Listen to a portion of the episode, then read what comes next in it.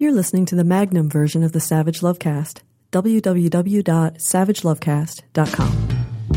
If you're stuck in a relationship quandary, or if you're looking for sexual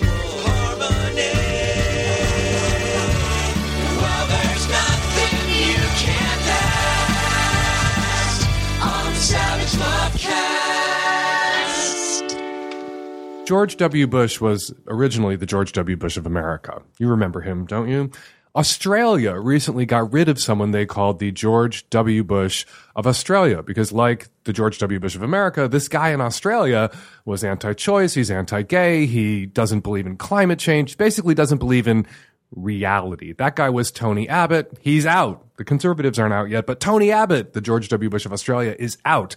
There is one last George W. Bush of someplace rattling around out there, and that is Stephen Harper, who is the George W. Bush of Canada. He is the Prime Minister of Canada and has been the Prime Minister of Canada since before most of you listening to the sound of my voice were born. It feels like for fucking ever that the George W. Bush of Canada has been George W. Bushing Canada.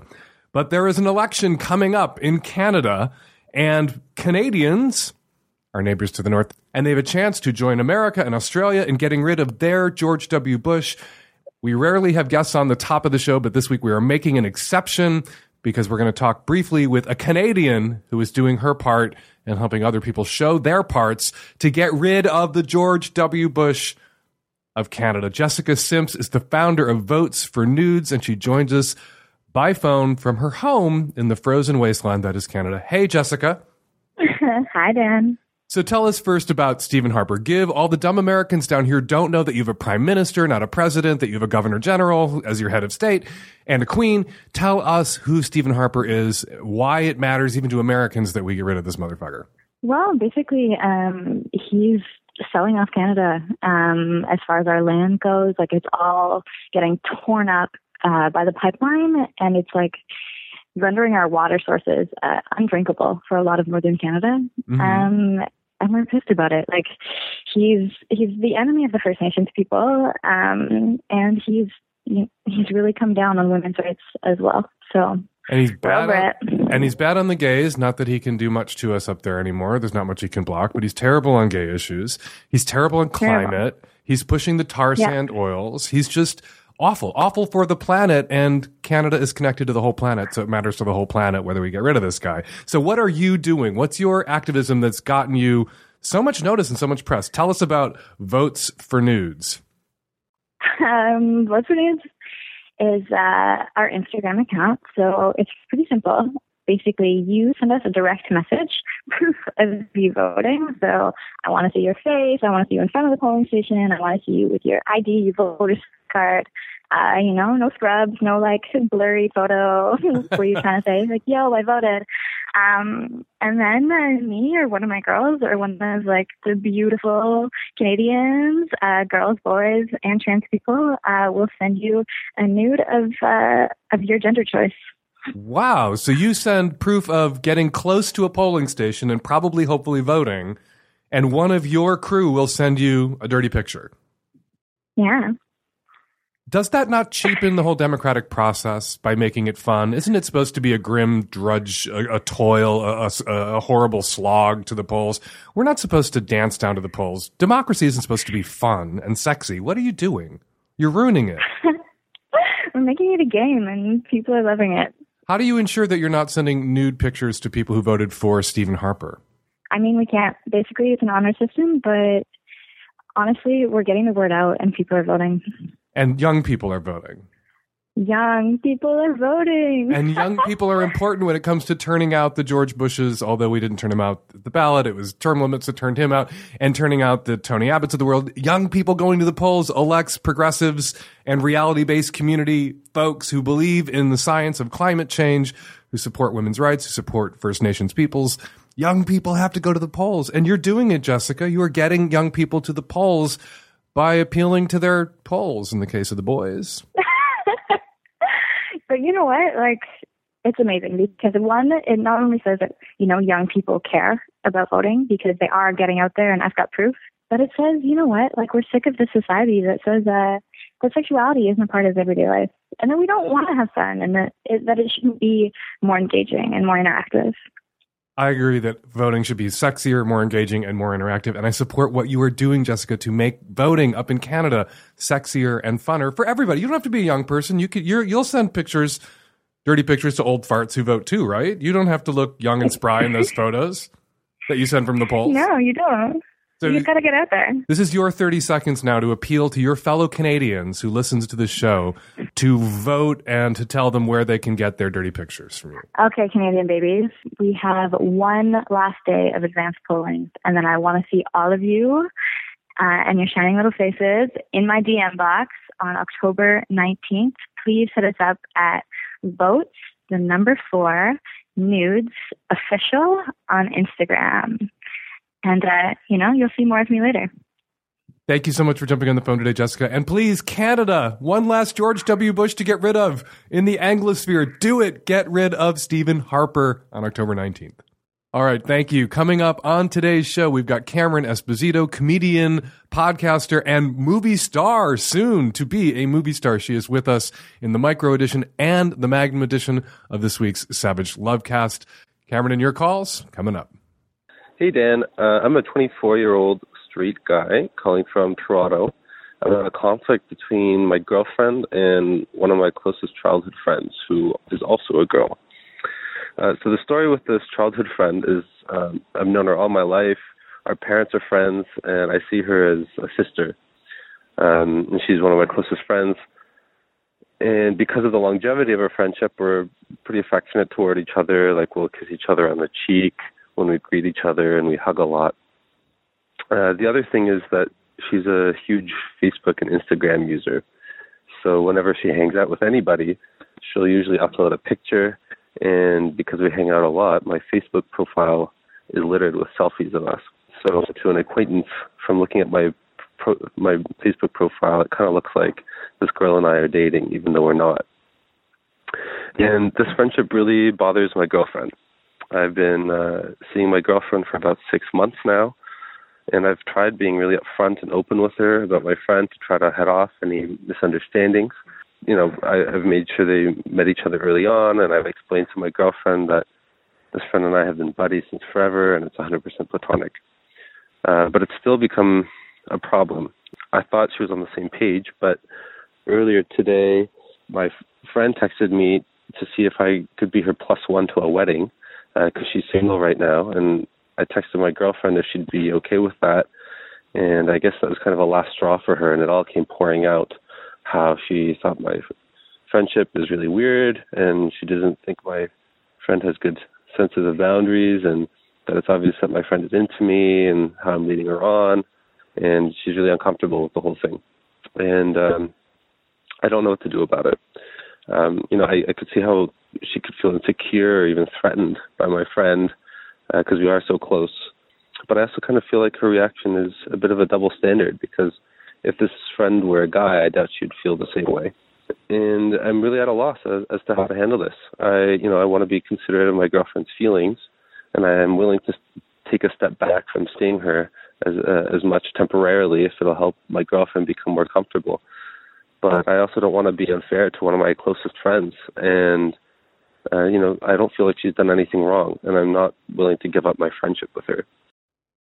As a general rule, when someone that you've been dating for a few months or six months is demanding that you end a relationship, a lifelong relationship, a lifelong friendship, my take is, or my advice typically would be end the relationship with the girlfriend. Dump the romantic partner of three or to six months' time. Don't dump the lifelong friend. Romantic partners come and go. Most relationships you're going to be in are going to fail until one doesn't. You don't know which one that's going to be. Whereas lifelong friends are kind of irreplaceable. You can't rewind your life and relive your life and make new lifelong friends.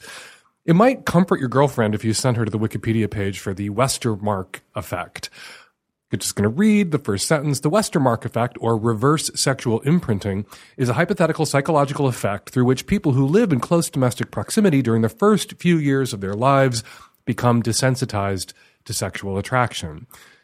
The incest, this is why we don't want to fuck our siblings, the ones we grew up with. This is why sometimes in the absence of the Westermarck effect, sometimes people seek out their biological relatives in adulthood, and people talk about a thing called genetic sexual attraction. They wind up sleeping with the siblings that they located, sometimes even the parents that they located, and are traumatized by this experience, and perhaps rightly so. And they feel like they've done something terribly wrong and something terribly wrong with them, and there actually perhaps isn't something terribly wrong with them. They just flew into that circumstance without the benefit of the Westermarck effect. Anyway, you could familiarize your girlfriend with this phenomena, and it is just a theory, but a lot of people believe it's very accurate and true, and convince her that your affection for your lifelong friend is completely platonic. And thanks to the Westermarck effect, thanks to how much time you spent together as small children, so much time in close proximity, there's no sexual attraction there, reverse sexual imprinting. You have no desire to be with her, and she has no desire to be with you in that way.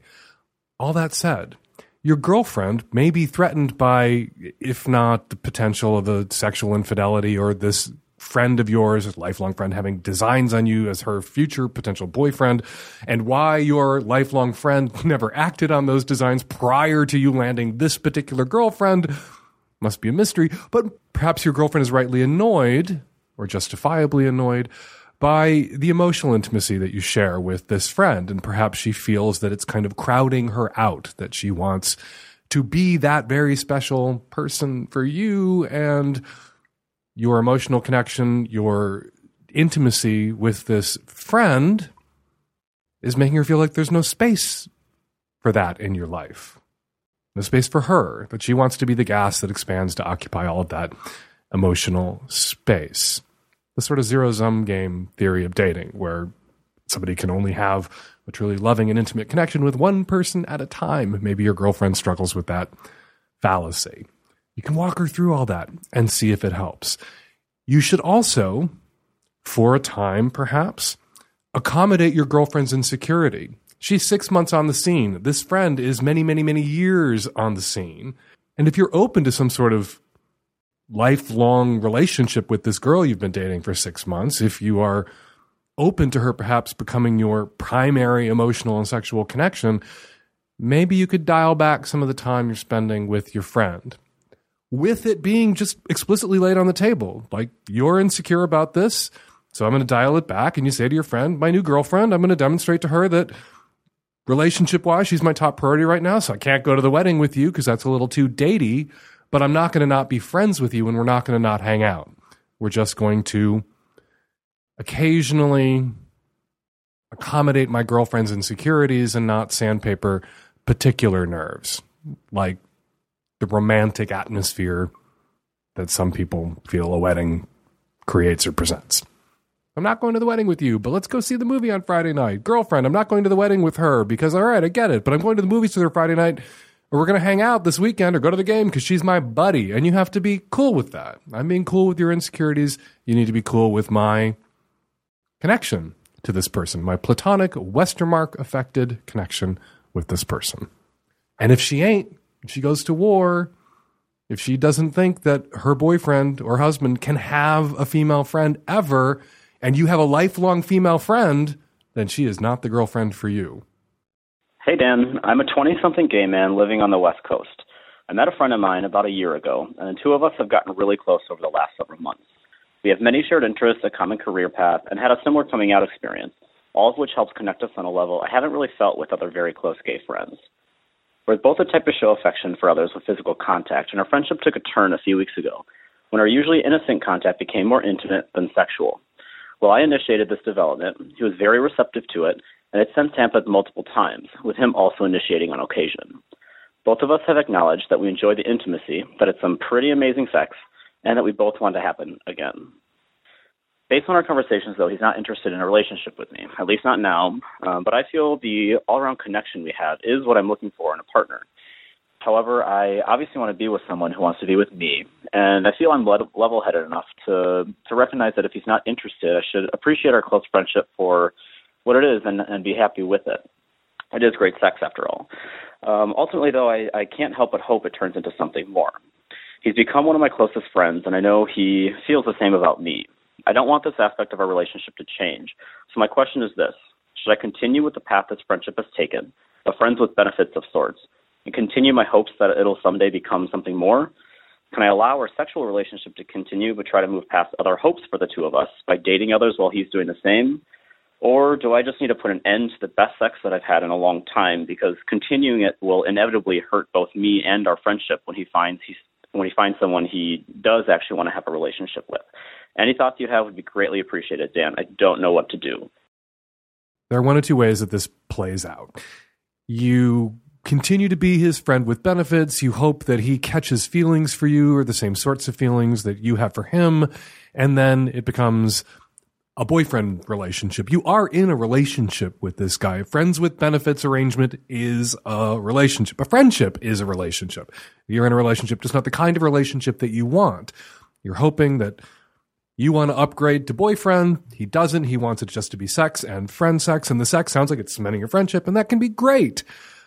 So that's one way it can play out. That friendship sex can wind up upgrading to relationship sex and he can fall in love with you and you guys can be boyfriends and see where that goes.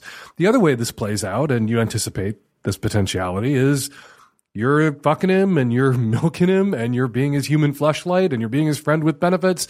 And then he meets somebody that he wants to date, that he wants to be the boyfriend of, someone that he imagines he could have a romantic relationship with, a boyfriend relationship, and he cuts you off sexually to pursue that other person, and you are devastated and you are hurt. So you have to pick your poison.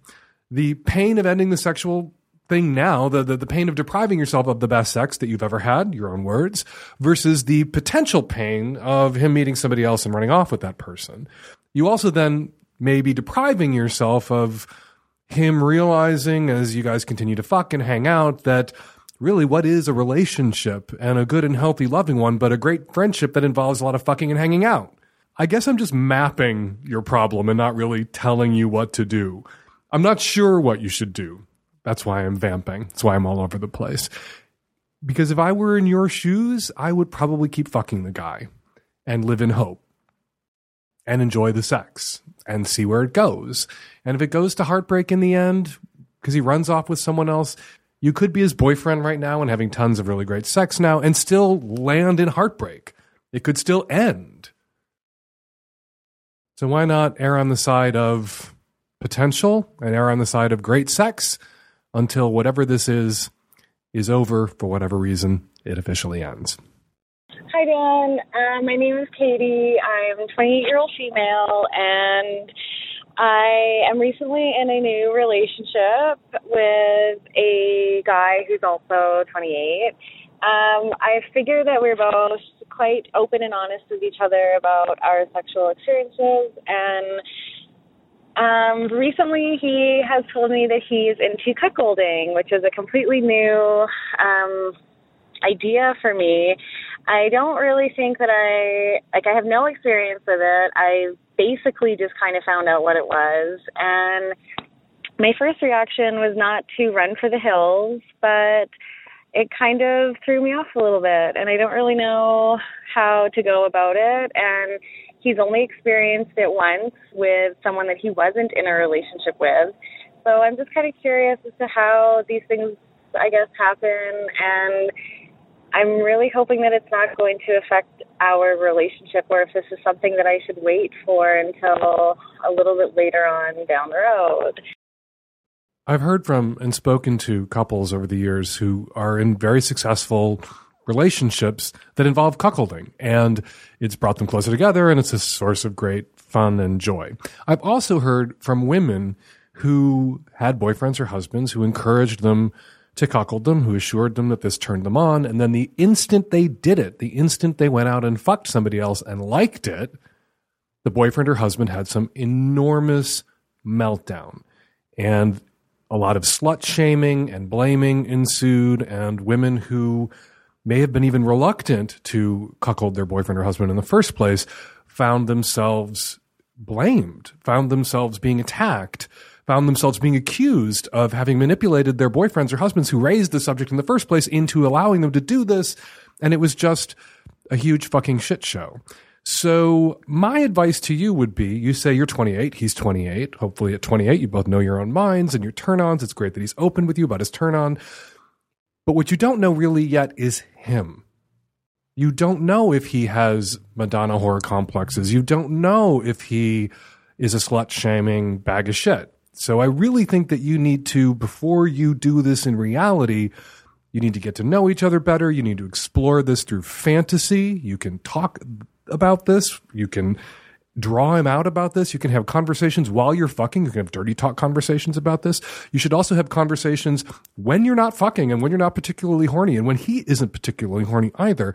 And you should draw him out about whether he's ever done this before and with whom, with ex girlfriends. And I would pay close and particular attention to how he talks about his ex girlfriends and why they might be his exes. If his ex girlfriends are all bitches and whores who lied and cheated and he hates them, that's a bad sign. That's a sign that he may not be a guy that you could safely cuckold. That may not be a guy who comes to cuckolding from a healthy place. There are guys out there who are just sexist, slut shaming, manipulative bags of shit who want to corner a woman, want to get a woman in a place where they can then attack them for their sins. And I've seen this play out in cuckolding relationships. And invariably, when it's happened, the ones I've heard about, the cases I've heard about, the people who've written to me about it, it was cuckolding early in a relationship, not cuckolding after they'd been together five or 10 years, not cuckolding after a lot of fantasizing about it and talking about it and taking baby steps up to it. If you decide to do this, baby fucking steps. Make out with another dude and see how that goes over. See how he feels about that. The first time you get with another dude, the first time you hook up with another dude in five ish years, if you guys are still together and everything's healthy and he's not a slut shaming bag of shit and he's on good and friendly terms with his exes or can speak well of the exes he has that he might not be on speaking terms with, then make out. Then a hand job. Then something really minor. You got to work your way up to full sex if that's what you want and he wants in the end. But right now, at the start of this relationship, great that he laid his kink card on the table. That's an important kink card to lay on the table. But I don't think it's a kink card that you should pick up until you're really certain that this guy is healthy and stable and not a sexist, slut shaming bag of shit. Hi, Dan. I'm a 47 year old heterosexual woman. I've been with my husband monogamously for 10 years. We had great sex for about one month when we first started dating, and then he began having functionality problems. He said I was more sexual than he was and that he felt pressured. That led me to stop initiating, and we've just been struggling, and now it's become critical. The times when he is interested, it has to be really fast. There's no foreplay or he'll lose his erection. I can't ever get off, and it's led to me resenting him and not wanting him to touch me. We've tried just having him try to please me, but he is pained and awkward in bed, and he does not like cunnilingus, and so he's really awful at it. He confessed last night that he likes skinny. I am heavier than I'd like to be, but I'm in no way fat. I maybe could lose like 10, 15 pounds. Our sex life is just dead, and he's not attracted to me. Not even Viagra works. I've asked if I could pursue an outside sexual relationship. He is unhappy about that, but he also doesn't want me to endure a sexless life. He says he just does not care about sex. He had often gone years without it in the past and never missed it. I asked if there's any kinks he could tell me about, and I've also asked him if he was gay. He says no to both. Help? Can an outside love affair help a sexless marriage, or am I delaying the inevitable breakup? I really do love him, and he's a wonderful partner in every way, except this one very important thing. Start fucking other men. Do not hesitate. Do not wait. You have his permission yes, it was a little hesitant. Yes, he seemed to have reservations or feelings, but he hasn't really given much consideration to your fucking feelings over the years. And it's not just about retaliation, like he's been shitty to you, so you go be shitty to him, girl. It's not like that. The reason I think you should just fucking go for it, rip the band aid off. You guys love each other, you're good partners, you have no desire to end the marriage, but looking to him for sexual fulfillment just makes you frustrated. And it makes him feel like a failure and it makes him feel inept. And then he says these cruel and shitty things to you to get out of having to fuck you. Who knows if he actually does think you are too heavy and prefers skinnier women? He just may be saying that because he's ashamed of how little interest he has in sex or ashamed of his own sexual dysfunction and his erectile problems. And so he just lashed out at you in this cruel way to kind of pin the blame on you. So now you have permission to fuck other people. And, and here's why you should go do it. Because once you start fucking other people, you will stop looking to him for sexual fulfillment. You will stop being frustrated with him. He will stop feeling inadequate. He will no longer look at his wife and see a woman that he is failing sexually. He will see his loving partner who no longer turns to him for this, is getting this elsewhere, and is happier and more content in the marriage as a result. Right now, his hesitation, his squicky feelings about it, probably tied to fear of the unknown. You haven't fucked other people since you've been married. What if you fell in love with someone else? What if you ran off with someone else? What if this was the beginning of the end? And so he fears it. And what it is, potentially, and most likely, if you are seriously committed to staying with this man, because the marriage works in every other respect but the sexual arena, what it is is not the, a threat to your marriage or the end of your marriage, but your marriage's salvation. And once he sees that, once he sees that this thing that he can't or won't do, that is tearing at your marriage, that once there's someone in your life who can and will do it, that your marriage is less stressful, lower conflict, that you're both more content and at peace and able to love each other in the ways that you are capable of loving each other and no longer looking to each other to be loved in the ways that you are incapable of loving each other. We talk and talk and talk, and I have said this until I'm blue in the face. We hear about marriages that end because of an infidelity. We hear about an infidelity when it destroys a relationship. We rarely, if ever, hear about the infidelities that save a marriage or save a relationship. And those infidelities exist. And they often exist in circumstances like the one you have described. People who love each other, who are married to each other, who would rather be together than not, but the sex doesn't work and they're going insane because the sex doesn't work. And they reach a breaking point where, in desperation, they give each other permission to have sex elsewhere, and then suddenly peace reigns in the kingdom. And we don't hear about that marriage. We don't hear about the marriage that the infidelity saved, the marriage that was going to fall apart so long as it was closed, becoming more stable and stronger once it's open. Because people are invested in being perceived to be monogamous, and people who are not monogamous and in stable relationships, particularly opposite sex, not monogamous people in stable relationships, generally aren't out about it. So we all move through life thinking the unhappy couples we know cheated and wound up getting divorced, and the happy couples we know are all successfully monogamous. And it ain't necessarily so. All right, caller, get out there. Get out there and find yourself a guy. Might be a good idea for your husband's sense of security and primacy for you to find a guy who's in your exact circumstance. And they are out there. Guys who are in sexless relationships, guys who are with women who don't want to fuck them or who they don't want to fuck, who have given their wives permission to get their needs met elsewhere and gotten that same permission for themselves. A safe guy for you to play with, have a sexual relationship, a friends with benefits relationship with that presents no threat to your marriage or your husband.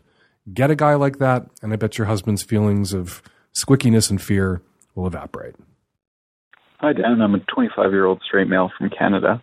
About two years, years ago, I was in a different city and ended up having sex with a girl who was engaged to another guy. After a few more times, I suggested she break off her engagement, but she said she only would if I committed to her. I declined that idea and I moved to my current city right afterwards. Recently, she moved to my city and wants to date again. Am I being hypocritical if I now have issues trusting she will be monogamous if we start a relationship? Thanks, Dan, and I love your show. So uh, I just have one quick and kind of obvious follow up question. You say you, you wonder if you can trust this woman to be monogamous because when you were fucking her, she was engaged to someone else.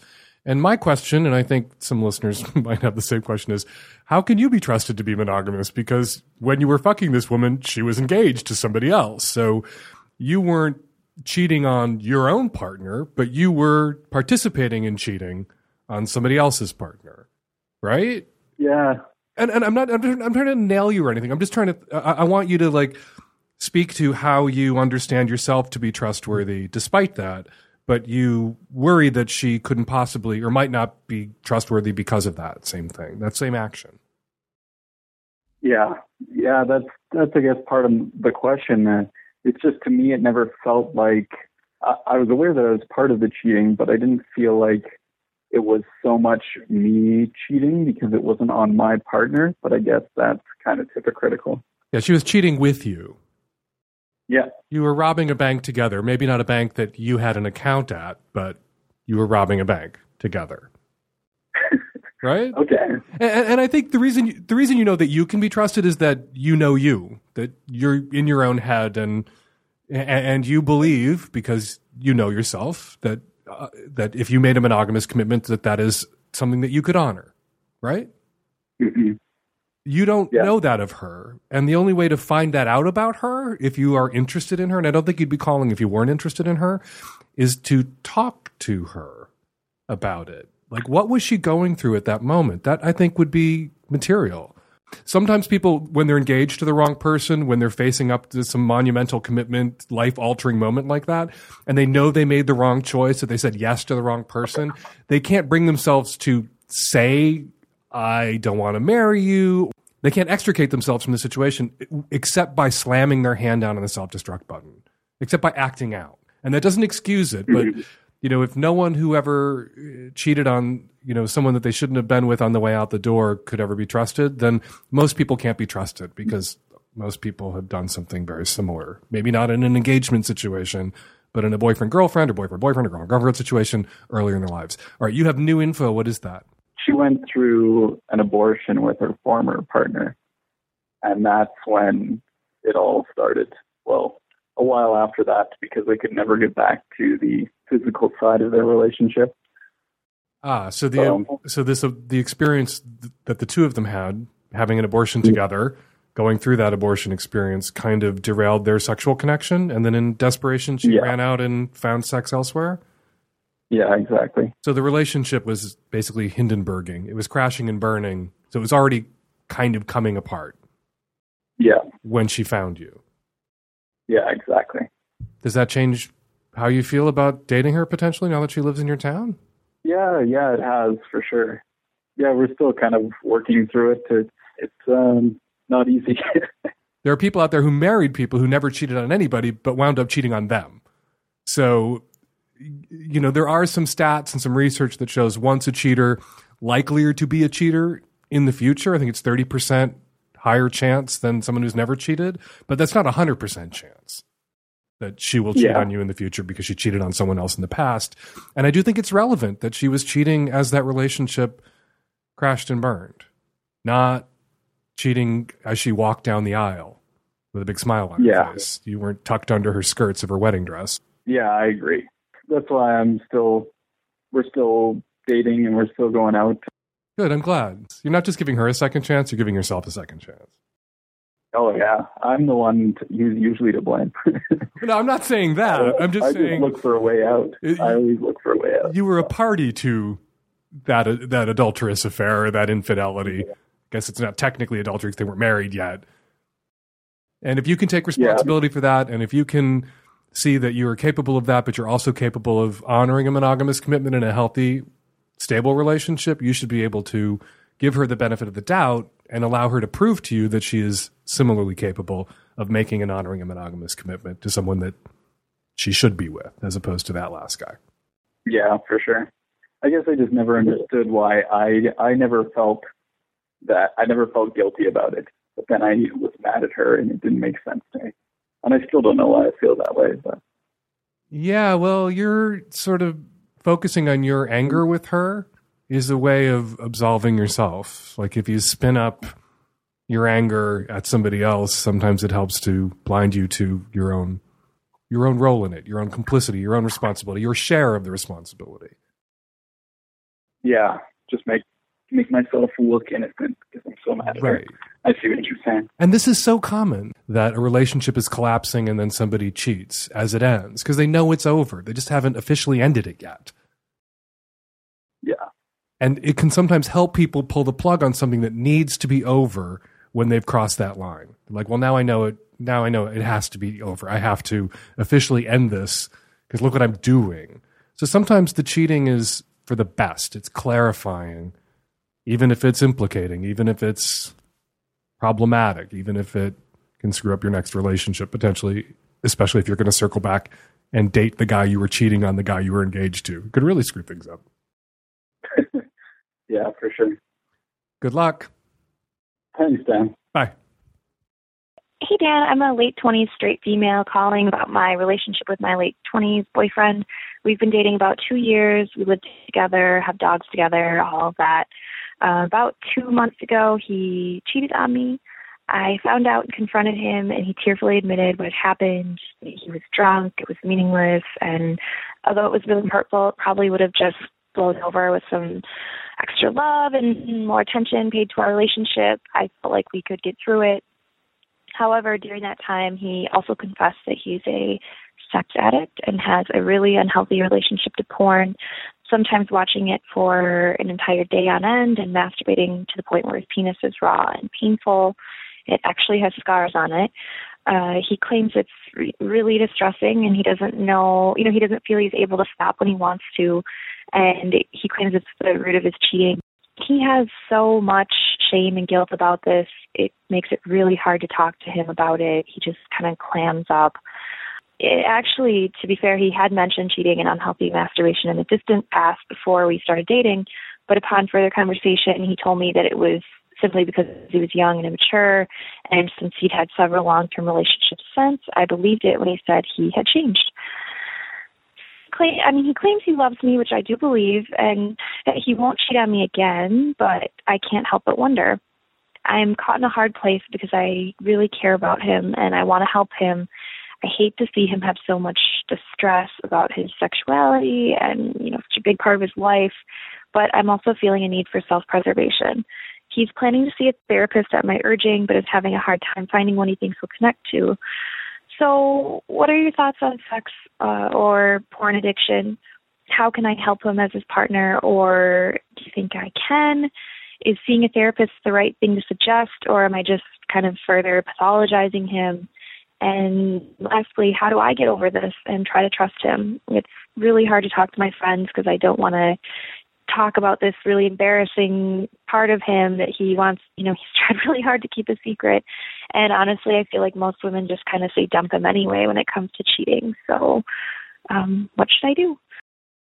Joining me by phone, Dr. David Ley, author of The Myth of Sex Addiction and the smacker down of the sex addiction industry everywhere and the champion of sex positive therapists and therapy. Okay, so you wrote the book, you wrote The Myth of Sex Addiction.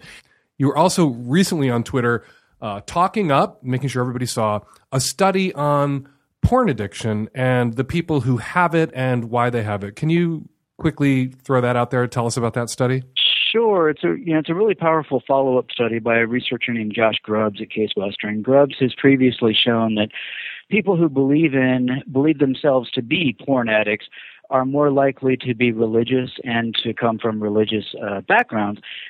They, their belief in religion uh, predicts their identification as a porn addict, not how much porn they watch. Now, Grubbs did a follow up and showed that people who believe themselves to be porn addicts actually create distress and depression in their lives regardless of how much porn they actually watch. So, if you believe yourself to be a porn addict, you're creating this negative identity that is harmful regardless of how much porn you're watching or how much you're beating off.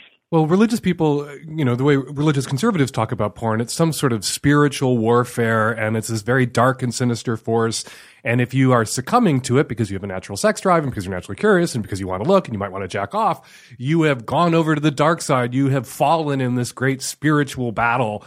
And, of, you know, the more people put stock in that, the more they believe it, the more harmful it is. It kind of makes sense. I don't hear secular people ranting and raving about porn addiction typically. I mean, there's the no fap movement, which styles itself as secular, but you hear about this from Josh Duggar's parents. You don't hear about this from sane liberal parents.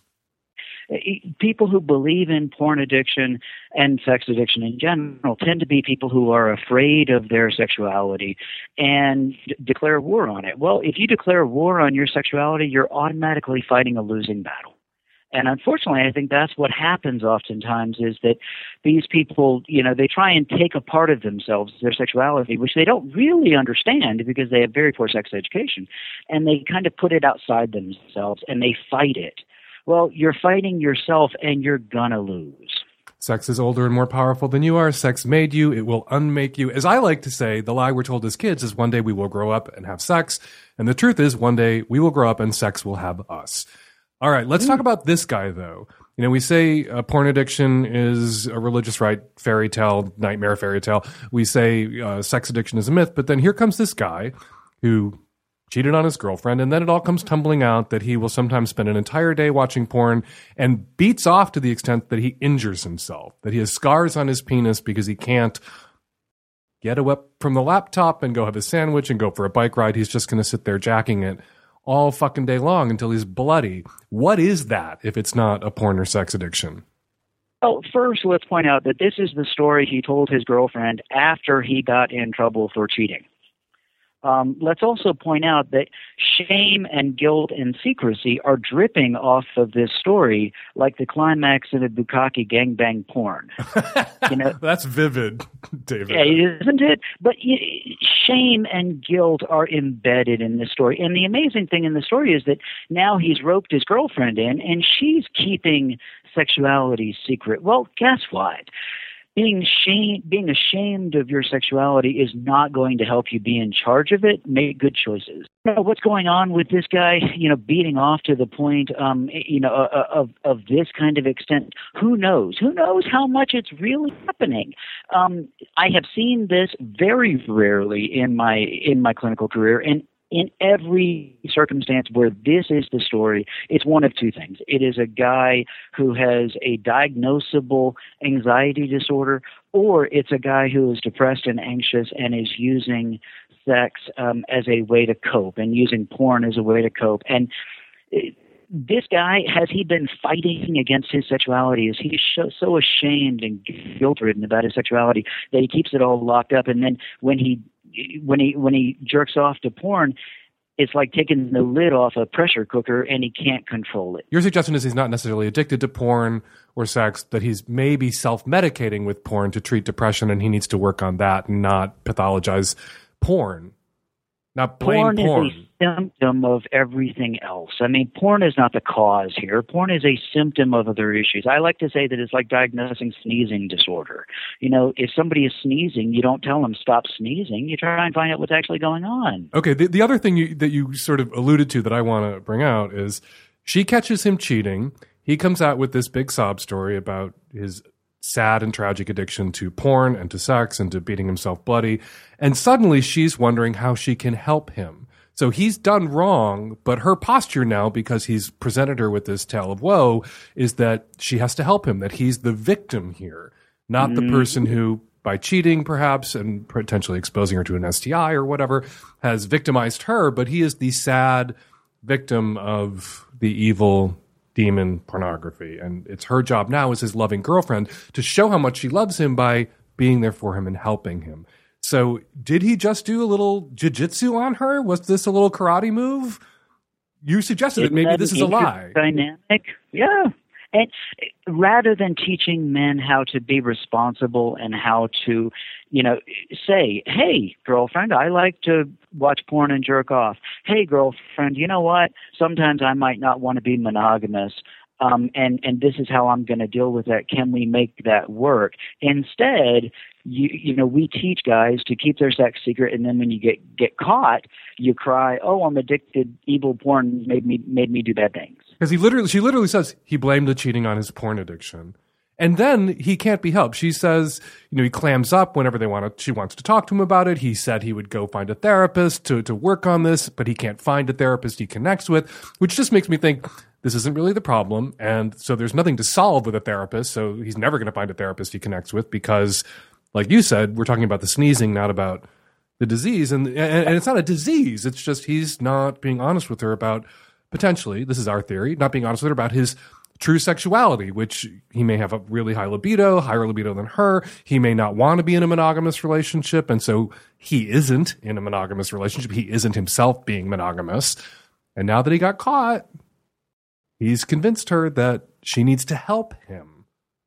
and or he is a guy who has so much shame and guilt and lack of understanding about his sexual desires that he doesn't know what to do and he doesn't know how to deal with these issues and he feels out of control but there's a difference between feeling out of control of your sexuality and actually being out of control this guy is not choosing to exert control over his sexuality and he's certainly not taking responsibility for it when he blames these choices and behaviors on all of these other things, including pornography. I think this guy needs help, but he needs help not dealing with pornography. He needs help understanding his sexual desires. Okay, she ends by asking, What should she do? So let's set him aside for a moment. What would you advise this guy's girlfriend in this situation to do? I think she should do exactly what she's not doing, which is talk to other people. I mean, I'm glad she called you, Dan. You, you know, you're a wonderful resource in this. But she needs to be talking to her girlfriends because she needs some people in her life that look at look at her and say, "Girl, what are you doing?" uh huh. Should she stay? I mean, that's usually people want when they call an advice show and they write an advice columnist. They want something really prescriptive. Girl, you should stay. Girl, you should go. Girl, you should fight for this. Girl, you should let it. You should give up. Girl, David, what do I you think think- this girl should do? if this guy is willing to do the work to figure out his sexuality and to start making some responsible choices about it, great. But if he's going to continue to play the victim, get out. Dr. David Ley, author of The Myth of Sex Addiction. Follow him on Twitter. He's always tweeting out really great and interesting stuff about sex and the latest research. What's your Twitter handle again, David? At Dr. David Ley, that is L E Y. Thanks so much for jumping on the phone. Appreciate it. Always. Thanks, Dan. Hi, Dan. Uh, I'm a 24 year old recently out female. And uh, before I enter the gay sex world, uh, I have a question regarding norms and expectations about genital grooming, pubic shaving, or whatever people call it. So, in any conversations with past boyfriends with whom I was sexually active, it was always fine that I just trim, and uh, they didn't ever mention anything in times I neglected to landscape the bush. Uh, the only time pubic hair may have gotten in the way was when it was potentially snagging on my condom, and they never commented either way uh, after oral sex.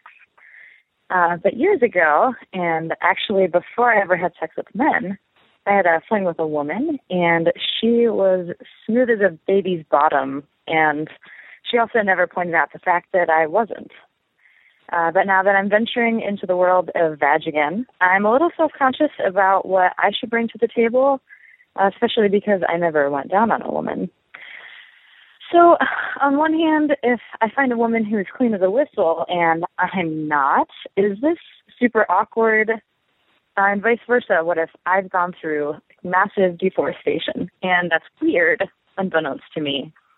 Is uh, there an expectation for the amount of pubic shaving women should do? Uh, is either extreme of either whacking it all off or staying all natural taboo? Uh, I'd love your thoughts so I don't end up embarrassing myself when a chick gets in my pants again. Joining me by phone to help tackle this hairy question, comedian Cameron Esposito. She's on tour right now across the United States, all fall and winter, with her fiance and fellow comic Rhea Butcher. Cameron hosts the Put Up Your Hands Together stand up podcast, and she can be seen in the forthcoming Garry Marshall movie, Mother's Day, coming out this spring. Thank you for jumping on the phone, Cameron. Thank you for reading such a long intro, Dan. My pleasure. Tell us about Mother's Day. This is is this your first big movie role? Yeah, so I, I I filmed like three small indie features over the summer, and thank God I did because I got cast in that, and it's it's like such a big movie. I mean, a lot of my scenes are with Kate Hudson, Wow. and also with Sarah Chalke. Sarah plays my wife in the movie, and she was one of the stars of the television show Scrubs. So like here I am just totally kissing Sarah Chalke and talking to Kate Hudson. Thank God I had like a little bit of experience before I got there. Otherwise I would have been kind of lost. and, and you're playing a lesbian mom, obviously. Isn't that amazing, Dan? I mean, That's great. if you had told me when I was coming out, and I just also want to I want to emphasize this. I am wearing menswear in the movie, and they let me keep my haircut, which is Which you- a you need to crazy do- lesbian haircut. You need so to des- describe your haircut briefly for any listeners who aren't familiar with you, who are going to, after hearing this, jump on YouTube and check it out. Right. So I have a side mullet, which is like half. Well, I guess it's it's one third pompadour, one third short, one third long, and that's because I'm exactly in the middle. Of my gender expression is like fighter pilot, and so I'm exactly right in the middle as a person, and so I've got the long and the short side going. But yeah, I mean, if you, Dan, I really wish you could have seen my stunt double because I stunt double in the movie, and she was wearing a wig of my haircut, and that was one of the best days of my life. Did you get to keep that after the shoot? I didn't uh, even. Oh, I forgot to ask for it. I like was getting on a plane in a rush. It would have I'm going to try to email. Would have been a great souvenir. What's Mother's Day about? It- Garry Marshall, he's sort of churning through all the days Valentine's Day, Christmas Eve. He's been making these movies, sort of ensemble comic epics, sort of focusing Yeah. on these days of the calendar. He he is. I mean, so Garry is such a you know legendary dude. I mean, he Happy Days, and he he also did Pretty Woman. So then he started focusing on the most romantic of holidays. And as we all know, Mother's Day is like probably the most romantic holiday of all because like we all have mothers, right? I don't and like, how did we get in there? I'm you a big, know, I'm a big fan of Arbor Day because got wood. Absolutely. Well, I it turns out I rarely have wood, except like when augmented by no, you have plastic. You have objects. wood. You have erectile tissues and erectile chambers. They're just inside, but you get wood. That's right. I mean, I totally have wood in a drawer at home at my house. Okay, So- let's let's tackle this first call. We're gonna make you stay on the line and take a few calls. So, you have a side mullet on top of your head. Do you have a side mullet in your pants? This is what this woman wants to know. When she gets with a girl, what should she expect in the panties, and what should is expected of her in her panties? God, What's your you advice imagine- as an Can you imagine anything more disgusting than a pubic side mullet?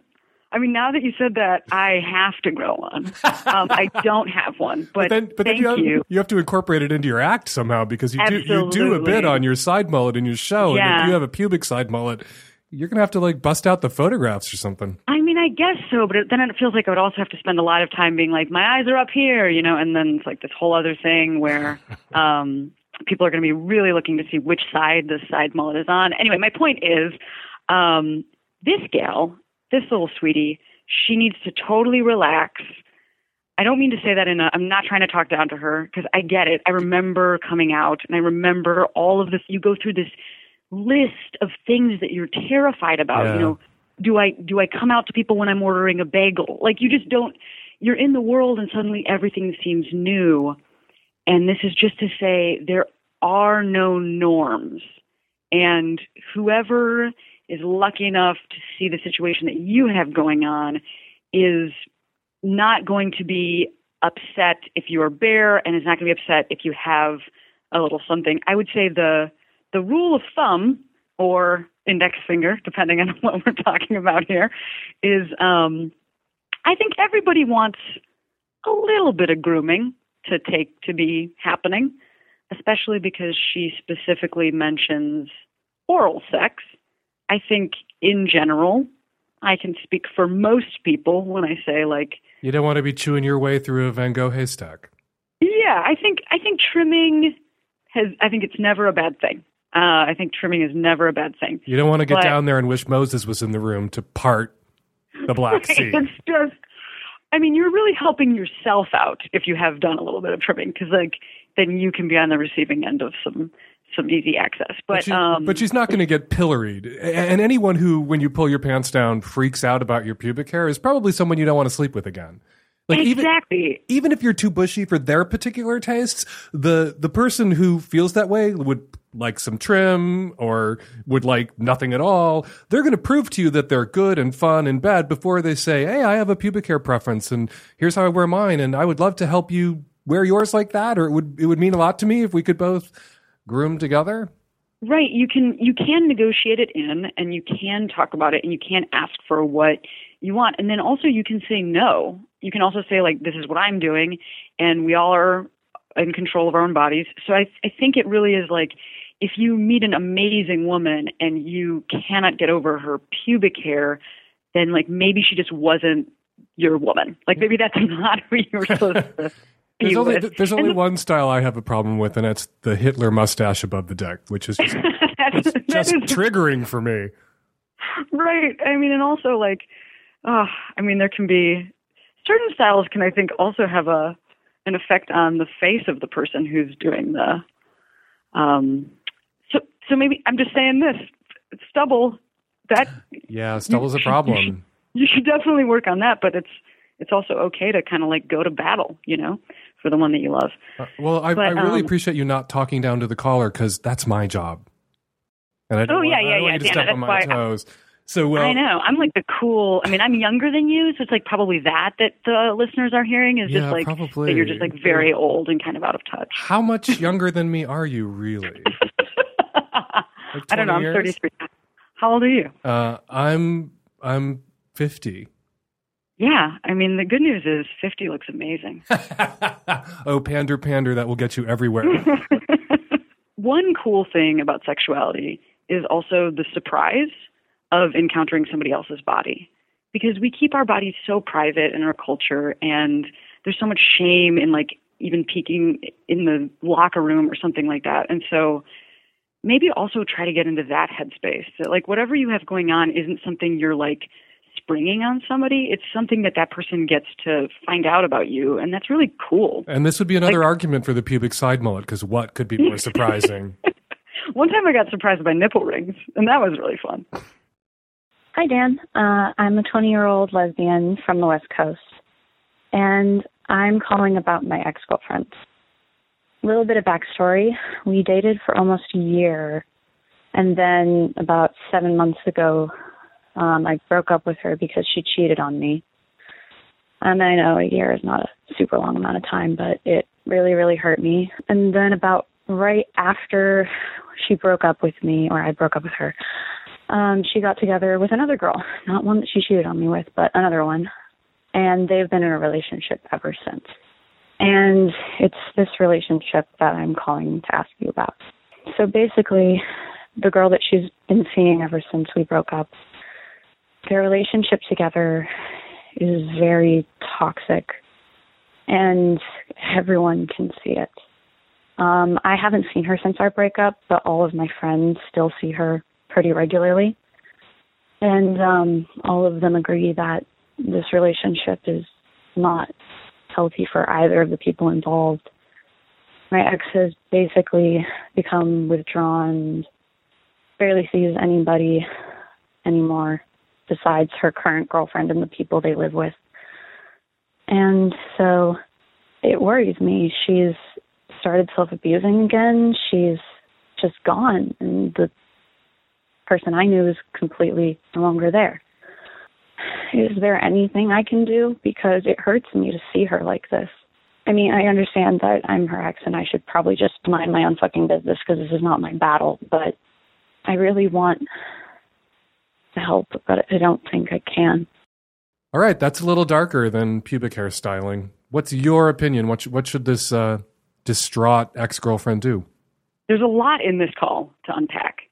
Because again, 20, that's pretty young. A year long relationship for a 20 year old is actually a pretty big portion of your life. And so I get that this feels, you know, that she still feels very connected to this person. Because she was kind of saying, she was like talking herself out of her involvement almost, Mhm. being like, I know it's silly. So I just want to say it's not silly if you care about your ex. But the fact that she was getting a lot of this information secondhand is what gave me pause uh, to begin with, because there's two options for what this call could be. Number one, this call could be, you know, because especially since she uses the words self abuse, um, you know, there is a world in which this call is to be taken really seriously. You know, I, Mhm. I she didn't specify what that self abuse is. So if it's cutting or if it's drinking or if it's something like that, I think that maybe she has a responsibility to try and reach out to somebody else in that person's life, like a parent or a sibling. Mm-hmm. But I don't think as the ex, you are the person who solves this Yeah, situation. it, it probably won't be well received if you blow in. People are going to wonder about, you know, Yes. and if it's about separating her from the girlfriend she's with now, the girlfriend Right. she's with now could impugn your motives, particularly considering how your last relationship ended. Coupled with the you know news about the ex girlfriend engaging in acts of self abuse is the, the equally well, perhaps nearly as equally worrying news that her girlfriend, her ex girlfriend, is isolating herself from her friends and her support Right. network in this relationship, which is the sign of an abuser. Or the sign Right. of, you know, someone might be in a relationship with someone who's abusing them or isolating them emotionally, socially.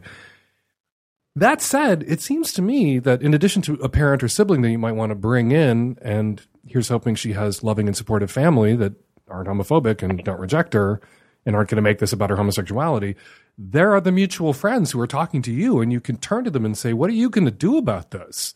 Absolutely, especially at this age where, and I mean, we're we're as human beings, we're always prone to gossip, but I think especially when we're young, that idea of like this is what this is who's hooking up with who, and this is what they're doing, and this is what that's doing to them, you know, because things are not really decided. Like everybody's very early in their relationship and dating life. I can understand that sort of game of telephone that, that she might be participating in, where people are talking about somebody. And I agree with you; she could totally turn back to those friends that are reporting and you know ask for them to step up. Because i really think as an ex unfortunately the things that you can do are limited. You know you're pretty limited. You're not in this person's life. You're not talking to her. And At least right maybe now. you have a relationship. Right. And that and that's also i guess i just want to say that's okay. Because i have had situations where um especially early in my dating life i had women that were you know so so important to me at the time and i felt like i needed to solve issues that came up for them in their life and i felt like i needed to turn to them to solve my issues but the problem with an ex is that there's also pain there and there's also complication there But there are so many people Somebody- out there, particularly in queerland, particularly in lesbian queerland, whose Yeah. closest friends are their exes. And maybe they didn't get to be the closest of friends in the immediate wake of the breakup. They only broke up seven months ago.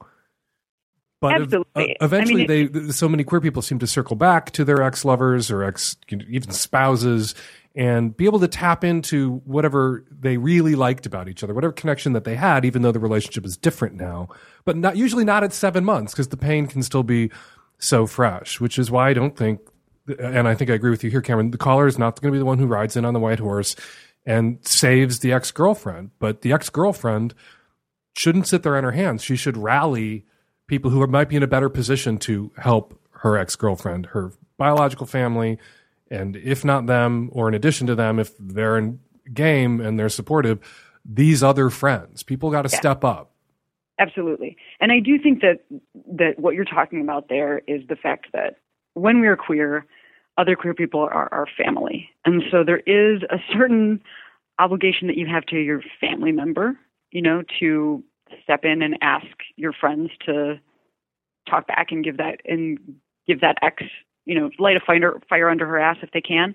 Um, it's just that, you know, seven months out, unfortunately you're in a bad spot with your family at that time for most people you know? So, so it doesn't mean she has to give up on this forever and it doesn't mean that she's wrong to have these feelings of connection to that person. I just don't know that she's the like you said it, she's not the she's not the hero maybe of the situation. She's maybe the conduit which is a great thing to be Hi, 33 year old female. I am currently a few months pregnant, and my fiance, um, who is also the child's father, is not very sexually attracted to me. And I don't know this offhand, but I do know that when I try to initiate sexual contact with him, he kind of gets a little squeamish, and it's just not really something that he wants to do on the onset, that makes me feel extremely bad.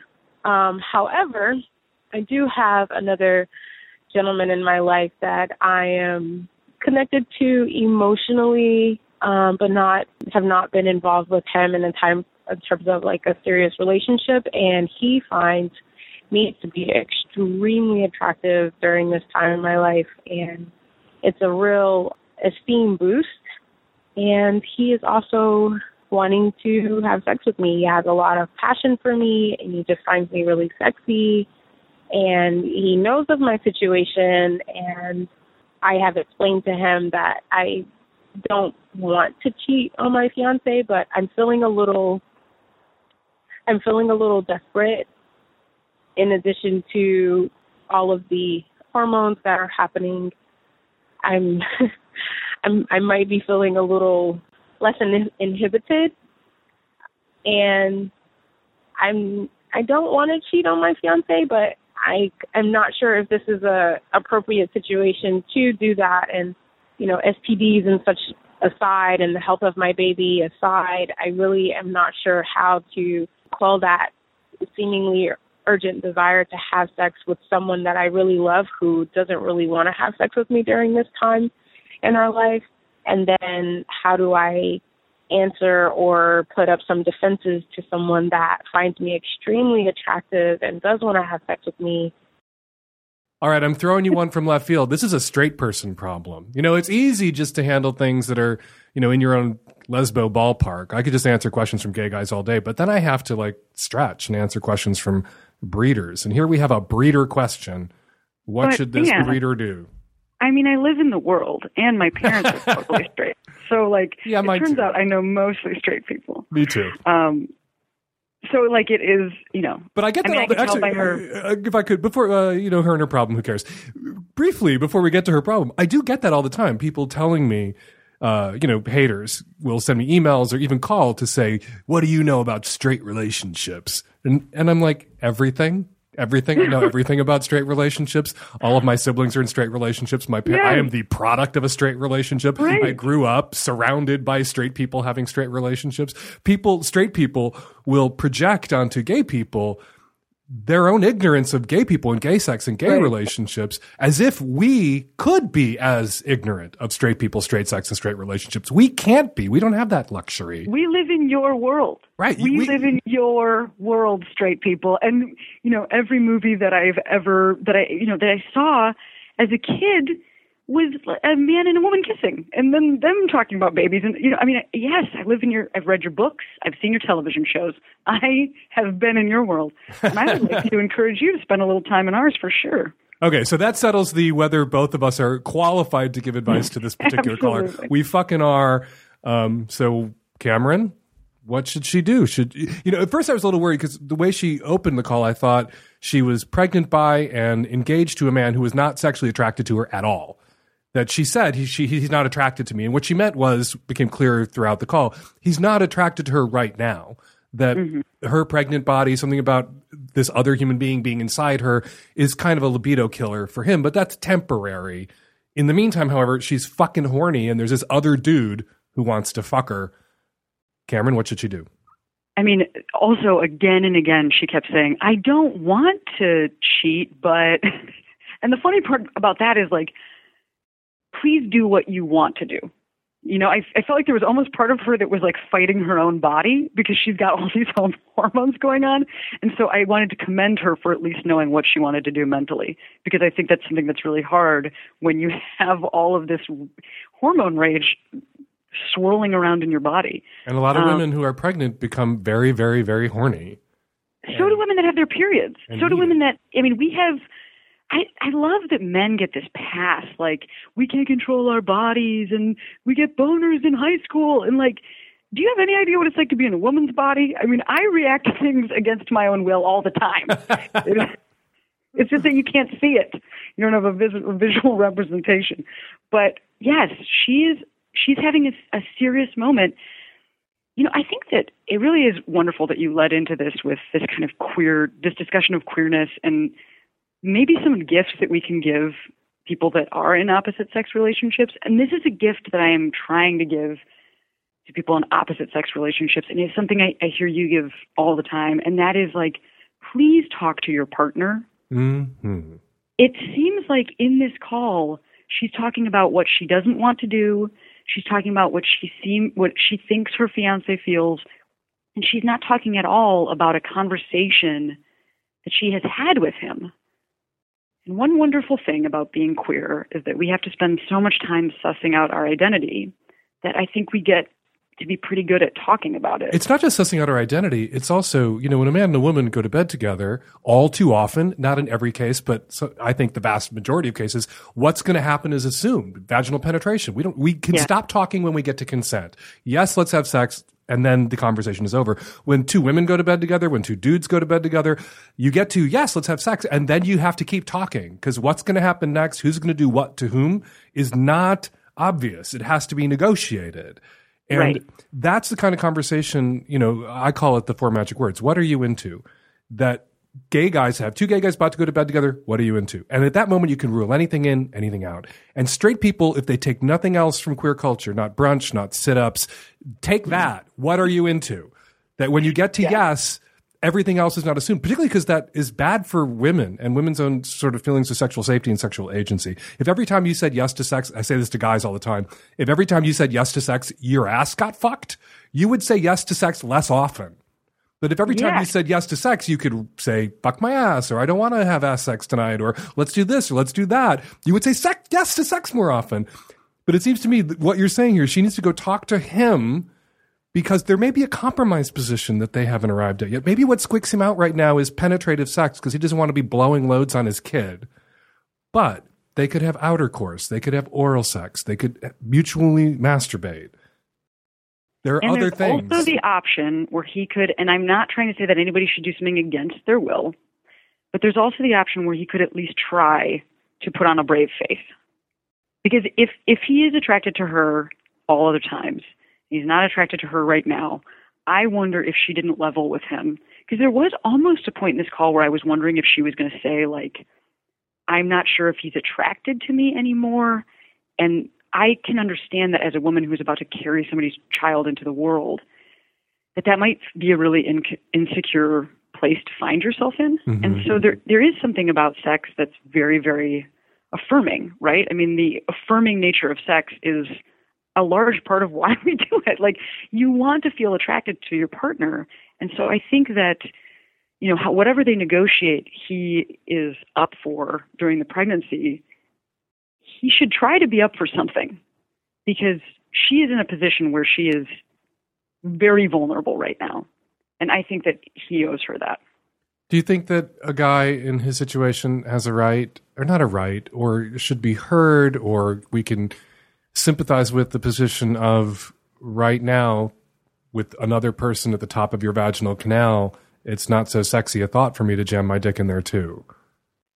I mean, I think again, we can talk. They can talk in their own situation. They can talk about what he is willing to do. But I do think. I mean, it's his body too, Women, and he, I totally his understand consent that. matters, and his comfort levels matter, and maybe it is maybe it is a little irrational or even unfair. But if he's willing Well- to go down on her, if he's willing to have outer course with her, if he's willing to engage in mutual masturbation with her, all the other wonderful kinds of sex, but just that thing right now kind of doesn't work for him. And makes his boner I mean, go I away. was- What can he do about it if it makes his boner was- go away? I was just kind of getting from the call that maybe nothing had been tried. So I'm not saying that he has to like will a boner into existence using pills and a cock ring uh, that he borrows from Lenny Kravitz or anything like that. I'm just saying that like there is something to be said for when your partner is feeling vulnerable to going the extra mile to make them feel comfortable. However, you can do that, and I think there is. And I think that goes double when your partner's pregnant and you participated in that, and, and yes, you were an and there's a happy medium between your own autonomy and then sometimes putting on a little bit of a brave face and being like, "You're beautiful right now." So I'm not saying that you have to do anything that you don't want to do, but I'm sure there's a, a bunch of steps he could take that might make her feel a little bit better. And maybe it's just like they get a vibrator and he hangs out next to her. You know, I don't know what it is.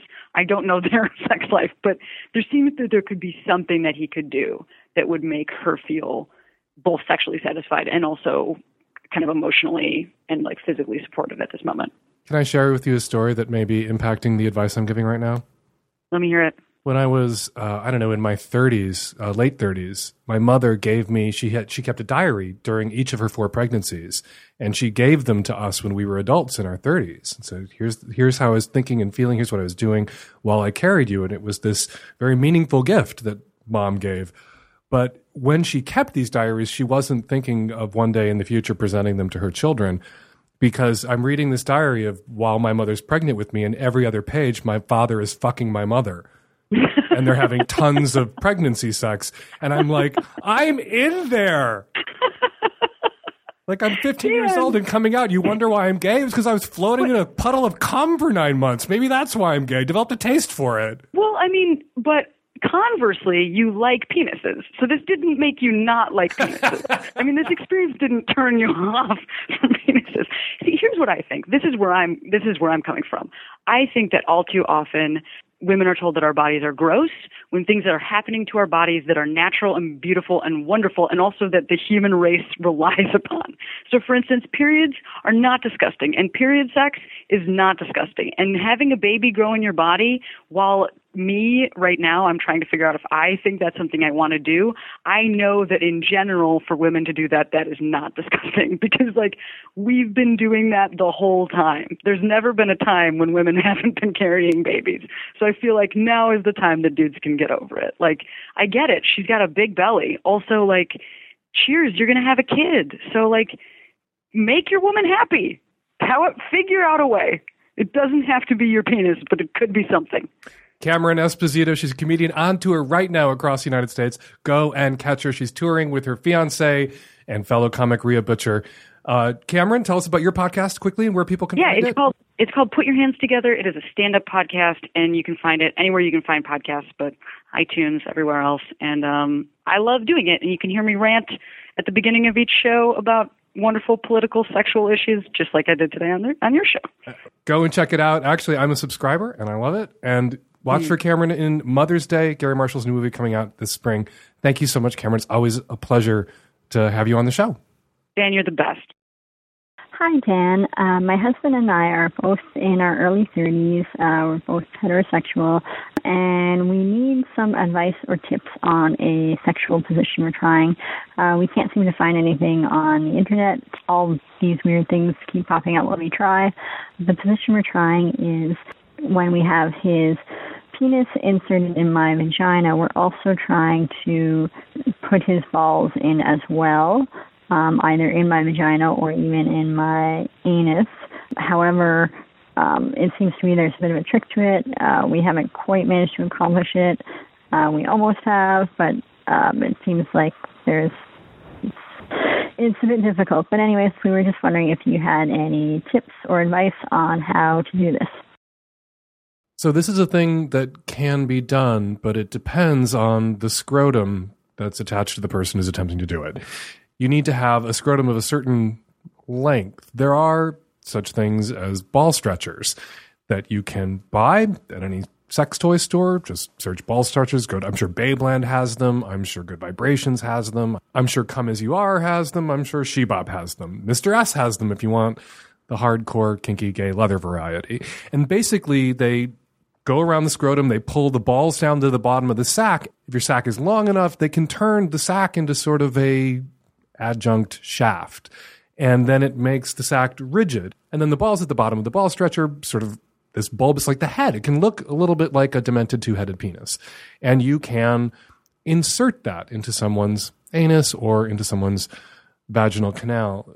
It might be easier if instead of inserting the penis first and then trying to wedge his balls into your ass, you first work his balls into your ass and then attempt to get into a position where he can angle his penis into you at the same time. My advice to you would be the first couple of times you attempt this, don't worry about getting his penis into your vagina at the same time that his balls are in your ass. Just pop his balls into your ass and masturbate together. Prove to yourselves that it can be done junior varsity style before you go for varsity, double penetration, ball sack, and cock. And one last note if you're going to be using a ball stretcher as an insertion toy, as an improvised sort of insertion toy, get a silicone one, get something that's going to be comfortable that doesn't have buckles or snaps or jagged edges on it. Hi, Dan. Um, I'm calling with a comment for episode 467.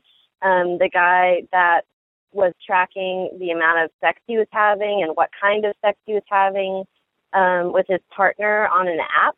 I think your assessment was spot on that it's bullshit um, and not a good way to address not having sex in a relationship. But I'd like to add that it's very controlling and borderline emotionally abusive. And it really is something where you bring this data to your partner and it would feel like you're pressuring them to have sex and you have data to back it up.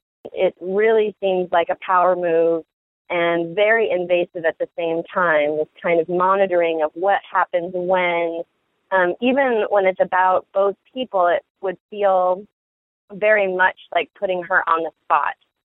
Hi, Dan. I'm calling about episode 467, the guy who is keeping a record of his uh, sexual experience on his phone app. And uh, I think your advice was dead on, but my other concern, which wasn't addressed, is that apps have privacy issues. And whatever app he was using, I'm not familiar with, might congregate data or keep that data in storage and have access to it for other people. And other apps on your phone have access to information on your other apps sometimes. So, in terms of privacy, he might not want to be storing intimate data on a phone app where other people are going to have access to it. Hi, Dan. This is in reference to your most recent episode where you were talking about the uh, shrine at Lourdes. And I just wanted to let you know that you have your holy hallucinating adolescents mixed up. You're thinking of Fatima. Uh, there is a spring at Lourdes. Uh, however, that uh, the Holy Mother appeared to only one young woman named Bernadette there. Uh, at Fatima, there were three young shepherd kids, and they were the ones that got the revelations. Both virginal apparitions, yes, but there's no spring at Fatima, and it was just one girl at Lourdes. That's all. Some Catholic you are. And we're going to leave it there. 206 302 2064 is the number here at the Savage Lovecast. If you want to record a question or a comment for a future show, give us a buzz. 206 302 2064. Hump, America's biggest, best amateur porn film festival, is coming to Pittsburgh and to Denver. It is in Pittsburgh Thursday, October 15th, Friday, October 16th, and Saturday, October 17th at the Row House Cinema. And it is in Denver, and I will be hosting in Denver in person at the Oriental Theater on Friday, October 16th and Saturday, October 17th. Go to humptour.com for more information and tickets. Cameron Esposito, this week's guest, she will be playing in Seattle. Seattle listeners, if you want to see Cameron Esposito in action, doing her stand up, not doing sex advice with me, go to the Neptune Theater October 17th. Follow me on Twitter at Fake Dan Savage. Follow Cameron Esposito on Twitter at Cameron Esposito. And follow Dr. David Ley on Twitter at Dr. Dr. David Ley. Check out votes for nudes on Twitter and Instagram and everywhere else. And if you're in Canada, please fucking vote. Stephen Harper out. The Savage Lovecast is produced every week by Nancy Hartunian and me and the tech savvy at risk youth and Nancy. We will all be back at you next week with another installment of the Savage Lovecast. Thanks for downloading.